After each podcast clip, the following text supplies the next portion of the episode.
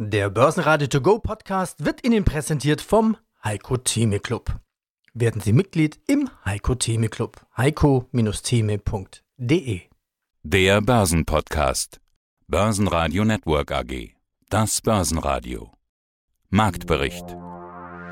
Im Studio Sebastian Leben und Peter Heinrich und vom Börsenparkett in Frankfurt Markus Königer von ICF.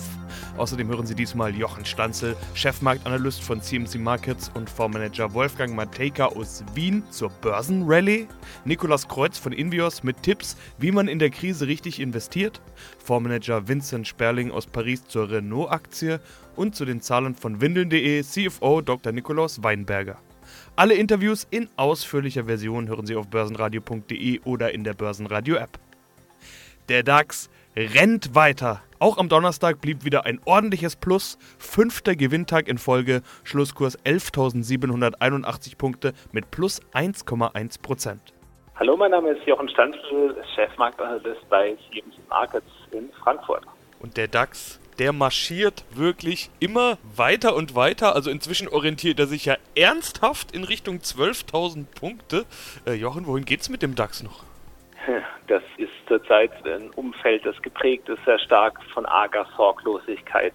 Also natürlich ist der Weg, den wir beschreiten, einer, wo wir eine sukzessive Lockerung haben, wo die wirtschaftliche Aktivität wieder nach oben gefahren wird, wo die Freiheit der Menschen auch wieder zurückkommt. Und da sind sicherlich Sondereffekte, dass die Menschen sagen, okay, jetzt wo wieder Normalität so langsam Einzug hält, gehe ich auch wieder in mein normales Leben zurück. Das wird sich auch in den Wirtschaftsdaten zeigen. In zwei, drei, vier, fünf Monaten dürften die besser sein, als es heute sind. Aber es gibt halt die Gefahr einer zweiten Infektionswelle, dritte Infektionswelle mit entsprechenden auch Zweitrundeneffekten, die aber jetzt auch schon sichtbar sind. Man schaue sich die Lufthansa an, wo der Aufsichtsrat ähm, gegen das Rettungspaket gestimmt hat, weil das äh, bedeutet hätte, dass Flugrechte aufgegeben werden und wie ist die rechtliche Situation, wenn die EU-Kommission dagegen ist? Was geht da dann, wenn die Lufthansa gerettet werden sollte? Verzerrt das laut der EU-Kommission den Wettbewerb innerhalb der EU? Da beschwert sich dann eine Ryanair zum Beispiel.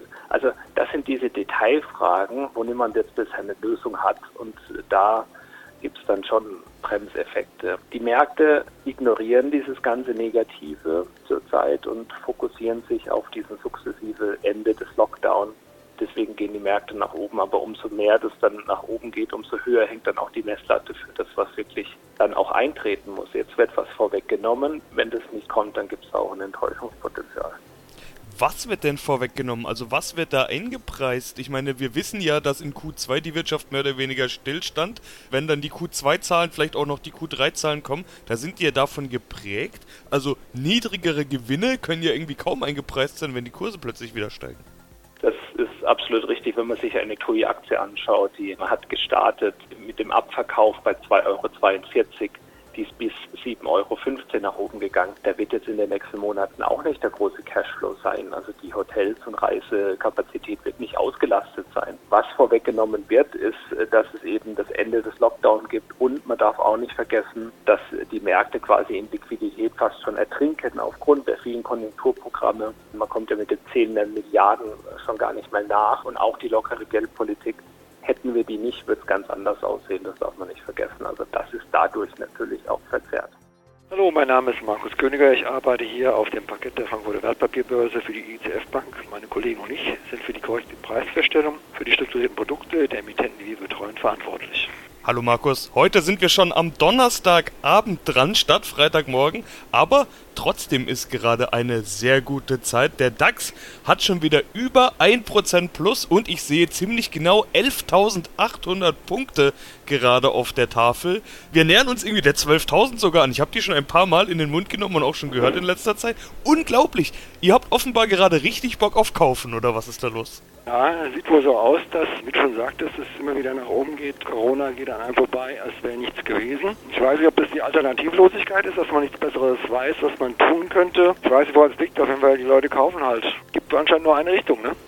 Ja, und was kaufen die Leute? Unter anderem den DAX. DAX-Papiere sind bei euch ja immer unter den Most Actives, die wir uns hier anschauen. Schauen wir also auch diesmal wieder drauf. In den vergangenen Wochen hatten wir ja viel Plus und viel Minus. Da konnte ja. man als Börsenhändler wirklich gut hin und her traden, wenn man die Richtung vorausgeahnt hat. Wie sieht es in dieser Woche aus? Da kannten wir eigentlich nur eine Richtung.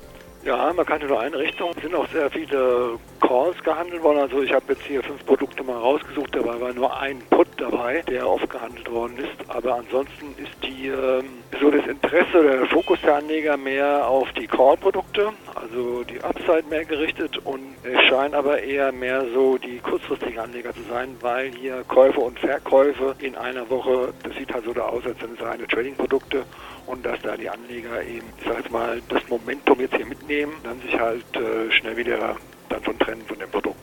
Grüß Gott, Wolfgang Mateka, Mateka und Partner Asset Management. Ich bin geschäftsführender Gesellschafter und Portfolio Manager in der Company. Wir haben jetzt einige Themen besprochen. Ich wollte eigentlich jetzt gerade mal so ein Fazit formulieren, aber mir ist aufgefallen, ich finde es ganz schwierig zu sagen, was jetzt so die Quintessenz ist. Ich würde sagen, ich formuliere es doch nochmal in eine Frage mhm. und sage, ja. was kaufen Sie denn jetzt eigentlich? Ist Kaufzeit und wenn ja, was? Ja, es ist schon so, dass man sich in dieser Phase jetzt viele Gedanken machen muss, generell machen muss, wie denn wir in einem Jahr aussehen werden und welche Industrien noch immer beschädigt sind und welche eigentlich eher die Effekte der letzten Monate als Chance begriffen haben und sich weiterentwickelt haben. Und aus dieser Ebene heraus eine Allokationsentscheidung zu bilden, ist, glaube ich, ganz gut. Dort, wo man aufpassen muss noch, das sind die ganzen zyklischen Branchen, meiner Ansicht nach, weil wir eben noch diesen Konjunkturbeweis, diesen Rezessionseffekt vor uns sehen müssen. Den müssen wir fühlen. Und derzeit erwarten wir ihn, aber wie groß und wie tief er sein wird, das wissen wir noch nicht. Also bevor wir das jetzt wirklich fühlen können und wissen, wird es wahrscheinlich auch schwer sein, irgendwo ein Stallunternehmen zu bewerten.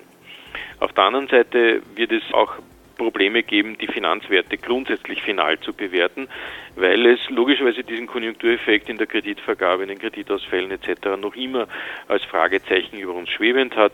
Selbst wenn jetzt irgendwelche Staatsprogramme signalisieren, wir fangen euch eh auf und ähnliches, wir wissen aus 2008, was darauf entstanden ist und das war nicht immer das Beste da gilt es noch abzuwarten, ob denn diese Hilfszusagen oder diese Änderung von Regularien auch wirklich umgesetzt werden und ankommen dieser Sektor ist beispielsweise noch erholt. Da, wo wir allerdings genau wissen, dass wir uns in Zukunft einem anderen Geschäftsmodell gegenübersetzen, das ist Gesundheit. In jedem Fall, dort geht das Geld hin. Das ist Digitalisierung. In jedem Fall geht dort das Geld hin.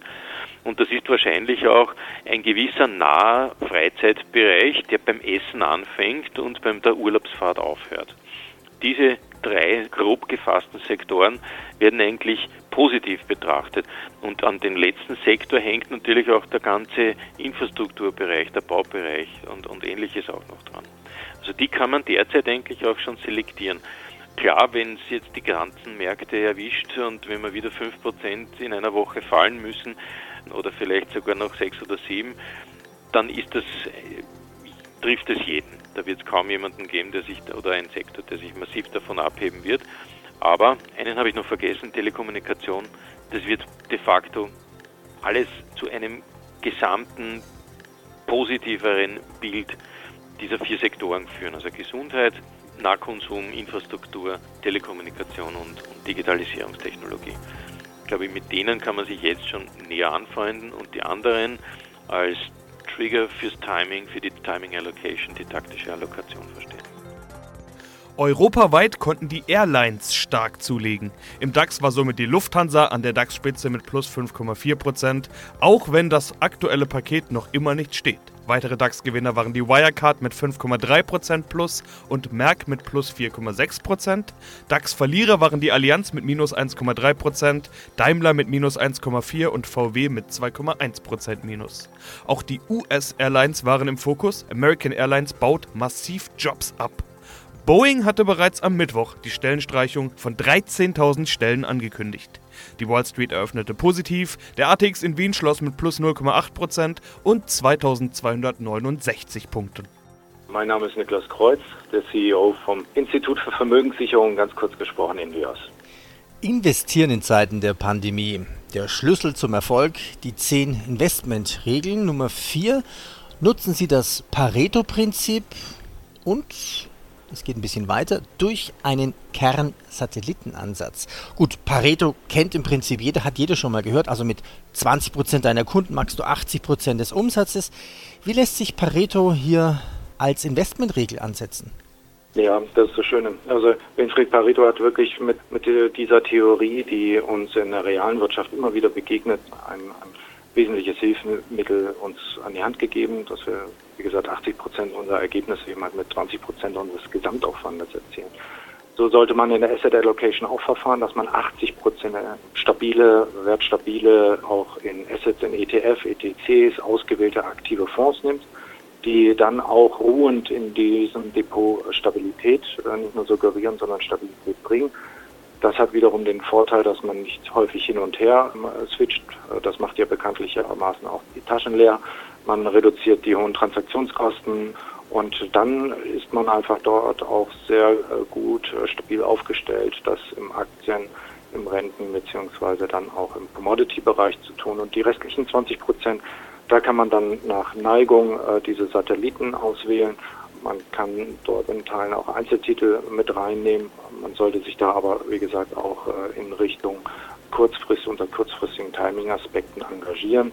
Im Kern nutzen wir äh, die MSCI World Produkte sehr gerne, Low-Vola-Produkte, äh, die, die breiten Marktindizes, den S&P, den Nasdaq und auch den MDAX sodass rund mit weniger als zehn Fonds in unserer Asset Allocation rund 75 Prozent der Investitionsquote abgedeckt wird und das äh, macht eine breite Streuung von über 5000 Werten und das ist ein äh, sehr kostenoptimierter Ansatz, den sehr viele institutionelle Vermögensverwalter auch verfahren. Ja, mein Name ist Nick Weinberger. Ich bin Vorstandsmitglied äh, bei windeln.de. Meine Zuständigkeit erstreckt sich über den Finanzbereich, Recht, äh, Personal und IT. Schauen wir uns die Q1-Zahlen an. Mein Ausflug in die anderen Jobländer war ja bewusst gewählt, um die Q1-Zahlen und das, ja. was im April passiert ist, zu hinterfragen. Umsatz Q1 2020 gesamt 14,9 Millionen Euro. Und dann starker Umsatzanstieg im April 15,3 Millionen durch Verkauf von Gesundheitsprodukten an Geschäftskunden. Das sind 7,1 Millionen. Was wurde an wen verkauft? Also wir haben hier jetzt, ich muss etwas ausholen, weil sozusagen im ersten Quartal ja neue Investoren aus China auch mit an Bord gebracht haben, unseren Vorstand auch geändert haben, neues Vorstandsmitglied und in dem Zusammenhang unser Geschäftsmodell auch erweitert haben, dass wir eben auch Produkte aus China importieren und die an ja, westeuropäische Kunden verkaufen. Und das war eben im April zum ersten Mal der Fall. Das waren insbesondere Artenschutzmasken, die aus China gekauft wurden und dann an Firmenkunden weiterverkauft wurden. Und dann hieß es weiter und dann hohe sonstige Umsätze und Mehrwertsteuerrückerstattungen in China. Was sind das für Mehrwertsteuerrückerstattungen? Ja, das ist ein bisschen ein Spezialthema. Wir haben das Geschäft nach China bis 2015 über sogenannte Freight Forwarder gemacht. Das sind Logistikdienstleister, wo wir eigentlich Orders aus, also Kundenbestellungen aus China über Unternehmen in Deutschland abgewickelt haben. Und dadurch, dass der Endkunde nach China ist, ist das von der Mehrwertsteuer befreit. Wir haben aber damals Mehrwertsteuer abgeführt, weil nach Deutschland geliefert wurde in dem ersten Schritt und darüber gibt es noch ein Erstattungsvolumen. Und es war im ersten Quartal rund 800.000 Euro. Mein Name ist Vincent Sperling. Ich bin Co-Portfolio Manager der Eurozonen Aktienfonds Privat Gestion Action und Privat Perspektiv hier in Paris, äh, gemeinsam mit Armin Zinser. Und ich lebe in Paris seit fast genau 15 Jahren. Welche Aktien fallen denn besonders auf aus Frankreich im Corona-Mai? Also gerade jetzt in den letzten Tagen, unser traditionelles Schlusslicht hier ist ja Renault. Und wenn Sie sich das anschauen, year to date, Renault ähm, immer noch knapp 50 Prozent äh, im Minus.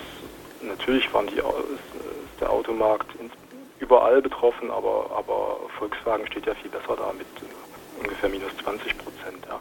Aber in der letzten Woche hat Renault 25 Prozent zugelegt, allein gestern 17,5 Prozent. Da gab es zwei Neuigkeiten zu melden. Zum einen hat Macron sein großes Autoprogramm vorgestellt, ein großes äh, Autosubventionsprogramm, der Weg in die automobile Planwirtschaft sozusagen. Aber zumindest äh, kurzfristig äh, ja, gibt es Geld. Was Und ist der Weg in die automobile Planwirtschaft? ja, das sage ich jetzt so, oder? Ja, da werden also jetzt wieder 8 Milliarden, 5 Milliarden garantierter, garantierter Kredit plus 3 Milliarden Subventionen. Das heißt also, Sie kriegen Kaufprämien, wenn Sie ein Elektroauto kaufen. Sie bekommen Verschrottungsprämie, wenn Sie Ihr altes Auto verschrotten. Und damit will Macron äh, Frankreich zur Nummer 1 in der Elektromobilität machen. Und dazu gibt es dann Subventionen für Forschung und Entwicklung und Produktion im Inland. Batterien sollen in Frankreich hergestellt werden. Es gibt einen Plan, eine Million Elektroautos innerhalb von drei Jahren, glaube ich. Ja, also der Staat gibt genau vor, was er erwartet von der Automobilindustrie und dafür gibt es Geld, das er sich ja letztlich irgendwie auch aus dem Privatsektor holen muss. Und ich fasse das zusammen mit dem Begriff automobile Planwirtschaft. Ja, also das können Sie natürlich grün anpinseln, aber es bleibt immer noch, es bleibt immer noch Planwirtschaft. Also was interessanter ist vielleicht, wenn wir auf Renault schauen, äh, Sie wissen ja, Renault ist in dieser Allianz mit, mit Nissan und Mitsubishi und die haben gestern sich auch zu Wort gemeldet und haben angekündigt, dass sie ihre, ihre Allianz deutlich vertiefen wollen, viel effizientere Koordination anstreben, äh, was, was die Investitionen betrifft und dadurch die Kosten verringern und die äh, Rentabilität erhöhen. Bisher war diese Allianz ja mehr auf Volumen und Größe ausgerichtet. Und diese Ankündigung, die wurde eben an der Börse mit einem, mit einem kleinen Feuerwerk oder mit einem recht beachtlichen Feuerwerk äh, begrüßt, selbst wenn natürlich der Basiseffekt bei Renault hier auch eine Rolle spielt. Ja. Die 17,5 Prozent, die wir gestern gesehen haben, dann in, in die entsprechende Perspektive rückt. Ja.